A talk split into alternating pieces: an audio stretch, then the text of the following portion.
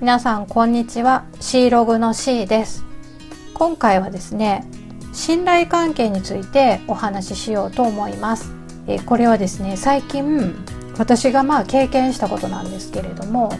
ここ数年ね仲良くしていた、まあ、友人がいましてその彼女とね友人関係が終わったんです。で彼女が、まあ、どういう人だったかというと無意識のうちに損得感情を持ち込む人だったんですよ。で私はまあそのことに嫌気がさしたんですね。もちろんその損得感情っていうのはいつもいつもっていうわけじゃなくて忘れた頃にまあ起こるっていう感じでした。私自身も、まあ、ちょっと引っかかるなって違和感を感じる程度だったんです。ただ回数がねやっぱり1回や2回じゃなくてまあ最近は短期間の間にね数回あったんですよね。で彼女のその損得感情っていうのはどういうタイプかというと自分が分かりやすく得をするようにというよりは損をしないようにするタイプなんですよ。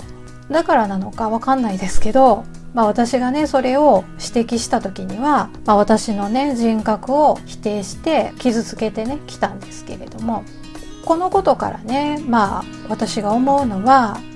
やっぱり自分の欲望をね他人で満たそうとしてはいけないなということです。今回、まあ、私が経験したようなねその損得感情を絡めた話だけじゃなくて例えばいつも愚痴ばっかり言ってる人の周りにはいつしかほら人がいなくなるじゃないですか。それも同じことだと思うんです。愚痴ってねやっぱり誰しもポロッと出たりするとは思うのでたまにねそうやって言いたくなるのはとてもよくわかるし言ってしまうのも理解できます。だけど例えばお友達に会うたんびに毎回毎回言うっていうのはやっぱりアウトじゃないですか。それって